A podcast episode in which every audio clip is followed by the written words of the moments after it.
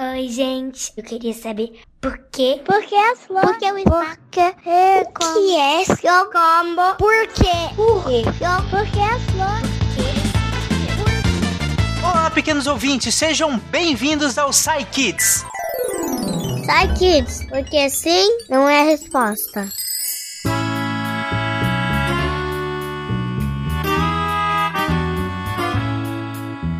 Eu sou o Tarek Fernandes e novamente diretamente da minha casa porque o parquinho do Deviante ainda está fechado. Agora segurem um fôlego e vamos para nossa primeira pergunta. Vamos lá.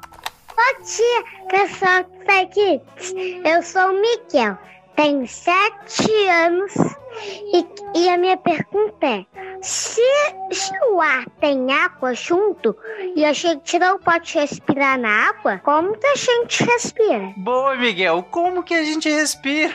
Exatamente, afinal, o ar tem água no ar, né? O, o ar não é só o ar, tem um monte de água também e a gente não respira dentro. É uma ótima lógica, Miguel. Também não sei. Vamos perguntar pro Gabriel? Acho que o Gabriel sabe. Vai lá, Gabriel. E aí, Miguel, tudo bem? Meu nome é Gabriel e eu recebi que sua pergunta: se o ar tem água junto e a gente não pode respirar na água, como é que a gente respira? Olha, é uma ótima pergunta, né? Eu nunca tinha parado para pensar nisso, mas é verdade, tem água no ar. Quando a gente liga o jornal, então tá lá na parte, né, da previsão do tempo, sempre falam da umidade relativa do ar. A umidade relativa do ar é justamente o quanto de água que tem na, no ar, no ar que a gente respira. E a gente consegue respirar esse ar porque é muito pouquinho água. São pequenas é, moléculas que a gente chama, que são é, pedacinhos de água muito pequenininho que estão no ar. E esse, essas partículas, esses pedacinhos de água, não interferem na nossa respiração. O pulmão do, dos seres humanos, ele é diferente, por exemplo, é, de outros pulmões ou de outros seres vivos que têm outros órgãos, como a guelra nos peixes. A gente não consegue tirar o oxigênio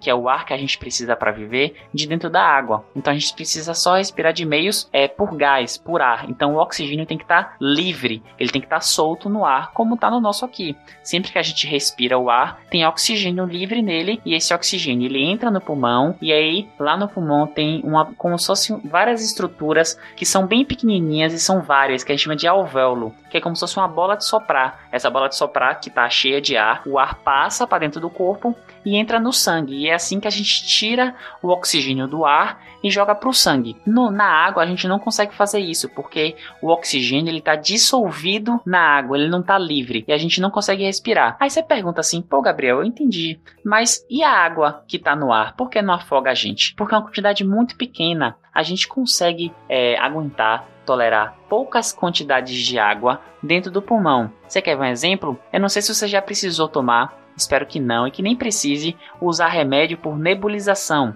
Sabe aquela mascarazinha que fica o vaporzinho de água? Então, naquela máscara a gente coloca uma substância que a gente chama de soro fisiológico, que é um líquido muito parecido que é a água misturada com sal, numa concentração, numa quantidade que faça bem para o corpo humano. E ali a gente pega aquela água, transforma em vapor e cheira. E aí aquele cheiro ali vai junto com remédios para tratar alguma doença. E essa água também não afoga a gente, porque a gente tolera, a gente aguenta uma pequena quantidade. E essa quantidade, até no soro fisiológico, que tem mais água do que no ar, a gente aguenta, beleza? Mas é, é, isso mesmo, a gente não consegue respirar, tirar o oxigênio, que é o ar, é, que é o gás que a gente precisa de dentro da água, mas a gente consegue tirar o oxigênio se ele estiver solto. E a água que está no ar é muito pouquinha, então não atrapalha da gente fazer a nossa respiração, beleza? Gostei da sua pergunta, foi muito boa e pode mandar mais, tá bom? A gente tá esperando. Um abraço. Olha aí, Miguel, então é questão de quantidade. A água que tem, na verdade, dissolvida no ar é tão pouquinha que a gente até tolera.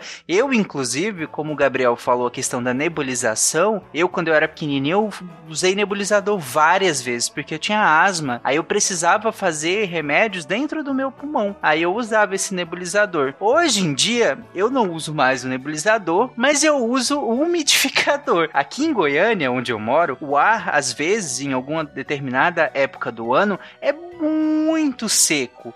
Então tem muito pouquinha água no ar. Aí o que, que eu faço? Eu pego esse aparelhinho, que é um umidificador, ligo ele e ele vai ficar jogando como se fosse jogando água no ar, só que na forma de vapor. E aí o ambiente fica um pouco mais úmido, que aí é bem melhor respirar no ambiente um pouquinho mais úmido do que muito seco. Eu não sei, eh, Miguel, se você já tentou, já foi num lugar muito seco, dói o nariz, dói a boca de respirar num lugar muito seco, porque essa água que tá no ambiente, ela também é muito importante pra gente, de manter a gente também hidratado por fora, nossa pele, né, nossos lábios, né, também que arde muito no, no ambiente seco, nossos olhos também. Então, Tá vendo? Legal, né? Bom, mas para não demorar muito, vamos à segunda pergunta, a pergunta do Lucas. Vamos lá, Lucas. Oi, eu sou o Lucas. Eu tenho 5 anos. O que eu queria saber era por que os velhinhos caminham lentos? Porque os velhinhos caminham lento. Acho que o Lucas, ele tá levemente revoltado. Bom, vamos lá que o outro Lucas vai te responder, Lucas. Por que que os velhinhos caminham lento? Vamos lá. Oi, Lucas, tudo bem? O meu nome também é Lucas e eu sou professor de educação física. E eu tô aqui para responder a sua pergunta, que é por que os velhinhos andam devagar. Eles andam devagar porque falta força nas pernas deles. Nós temos os nossos ossos, né, que são essas partes assim mais duras do corpo, e você consegue sentir quando põe a mão na cabeça, no joelho ou então aí na sua canela. Só que os ossos sozinhos, eles não conseguem fazer o corpo se, se movimentar, né, se mexer. Então, eles precisam dos músculos para que isso aconteça. Os músculos é que vão fazer a força para poder mexer esses ossos e assim a gente consegue andar, tá? Então, o músculo você consegue sentir aí quando você faz um muque no braço ou então quando você aperta na batata da sua perna, tá? Esses músculos, né, que você tem aí hoje, eles vão crescer e vão ficar mais fortes, né, quando você tiver adulto. E aí acontece o seguinte, à medida que a gente vai ficando mais velho, mais velhinho ali depois dos 40, 50 anos, a gente vai perdendo um pouquinho desses músculos ano a ano, né? O músculo ele vai ficando menor, mais fininho e por isso eles vão ficando mais fracos, tá? Então, por essa razão dos músculos ficarem menores e mais fracos com o passar do tempo, os velhinhos que já perderam bastante desses músculos que eles tinham quando eles eram jovens, eles ficam mais fracos, né? E acabam tendo mais dificuldade para andar, porque com os músculos mais fracos, eles têm menos força nas pernas. E aí o andar deles fica mais devagarinho, beleza? É, sua pergunta foi muito boa. Continue assim, tá bom? Sempre curioso e mandando perguntas pra gente. Até mais. Exatamente, Lucas. E tem um pouquinho de paciência com os mais velhos, Lucas, é porque eles já estão mais cansadinhos mesmo, os músculos às vezes já estão cansados. E, e, assim, na verdade, nem todos os velhos estão tão cansados. Eu sou muito mais cansado do que muitas pessoas muito mais velhas que eu conheço, que estão extremamente ativas, inclusive atletas, né? E eu aqui num sedentarismo horrível. Mas de maneira geral, os mais velhos eles estão mais cansados, têm os músculos mais finos, como o outro Lucas te explicou. Então tem um pouquinho de paciência, porque eles podem sim caminhar um pouco mais lento lento do que você, que geralmente deve correr para lá e para cá o tempo todo, né? Então vamos lá. Vamos à última pergunta que é do Nuno. Eu fiquei um pouco preocupado com essa pergunta, apesar de que eu entendo a fascinação, Nuno, porque eu provavelmente já fiz essa pergunta também aos meus pais e a alguém quando eu era pequeno. Então vamos lá. Oi, eu sou o Nuno, eu tenho 5 anos, eu moro em Belo Horizonte. Hoje eu quero saber como que os mísseis são fabricados. E o Nuno nos enviou, na verdade, um vídeo com ele fazendo a pergunta como que os mísseis são fabricados. E cara, Nuno, poucas pessoas no SciCast conseguiriam responder essa pergunta tão bem quanto Naelton. Então vamos lá, Naelton, responde pro Nuno essa pergunta. Olá, Nuno. Você quer saber como mísseis são fabricados? Bom, primeiro a gente tem que entender direitinho o que é um míssil, né? Um míssil é um foguete, um dispositivo que se move com a expulsão de gases numa direção, acontece lá dentro uma combustão, dentro desse um cilindro, né? E esse cilindro é empurrado na outra direção. Então, o foguete, o míssil é essencialmente um foguete. Agora, o que distingue um foguete, por exemplo, que coloca um satélite em órbita de um míssil? O míssil ele tem uma trajetória parabólica e o alvo dele está em terra geralmente. Ele tem um sistema de, de guia e leva uma carga útil. Essa carga útil é um dispositivo explosivo. Todo foguete tem uma carga útil. No caso de um foguete lançador, é um satélite, por exemplo ou uma carga científica. Um míssil é uma ogiva. Essa ogiva ela é um explosivo que pode ser é, químico, pode ser nuclear, pode ser uma carga de uma substância tóxica ou até biológica. Bom, então como é que esse foguete é feito? É, é montado de uma estrutura cilíndrica composta de uma liga de metais de alta resistência, geralmente em alumínio, coberto de crômio ou algum outro material que aguente a excessiva pressão do lançamento, como a propulsão geralmente é usada um composto à base de hidrogênio sólido, o propelente chamado sólido, mas também tem mísseis de propelente líquido. Então você pode dizer que o míssil ele é composto de um sistema propulsor, que é o sistema de motor foguete dele, um sistema de guiagem para que ele vá até onde você quer que ele e a carga útil.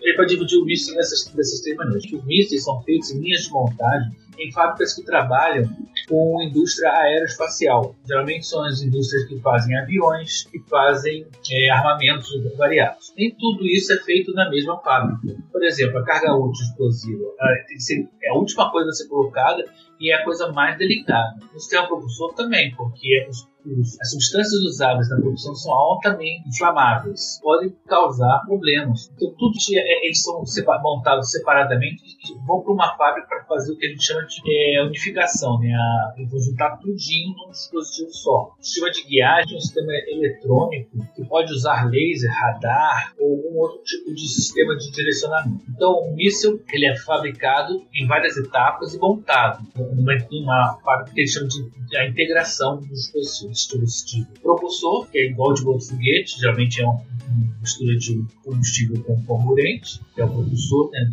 para produzir o gás que vai funcionar o, o foguete, caso seu míssil, né? Um sistema de guiagem, que pode ser programado, pode ser autoguiado, você pode mísseis que vão perseguir o alvo, tá? os mísseis ar-ar em que você dispara de um avião para o outro, ele vai perseguir o, calor, geralmente o calor do outro, do outro avião. Ou você pode ter um míssil ar-terra, um ar-terra, então ele vai atingir um alvo fixo. E vai usar para isso é, sinais de radar, sinais de satélite, e, ou registros internos para ficar guardado. E a carga útil é um explosivo, que vai depender também do tipo de alvo que ele vai enfrentar. Né? Se for um alvo grande, um grande explosivo, se for um alvo pequeno, menor. Bom, então já te dei umas dicas de como é que um míssil é montado. Não vai fazer nenhum em casa não, tá? É muito perigoso. Até logo.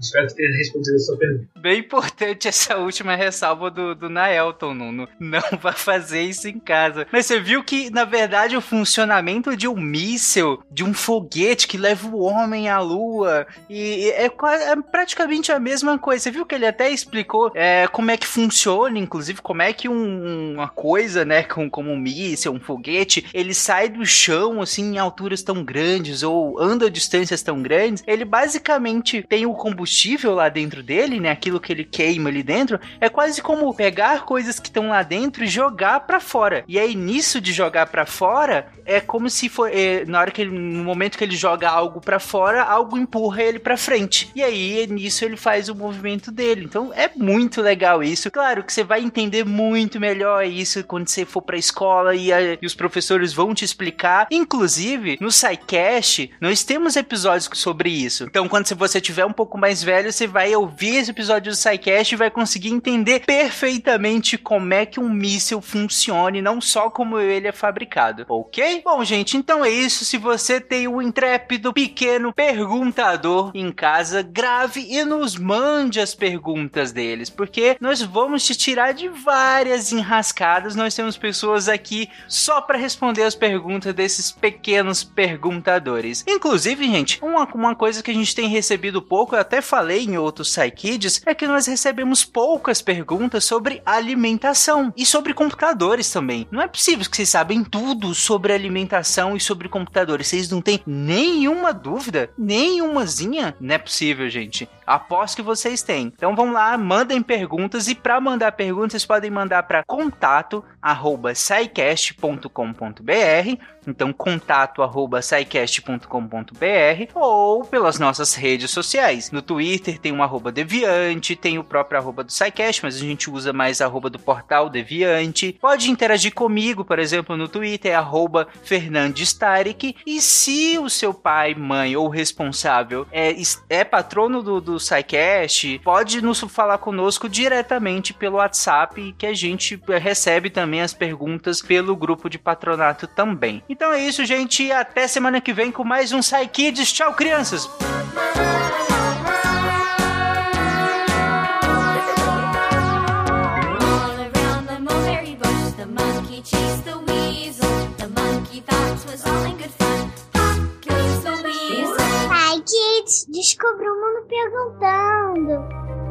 Este programa foi produzido por Mentes Deviantes.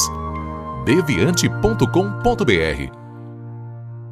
Esse podcast foi editado por Nativa Multimídia.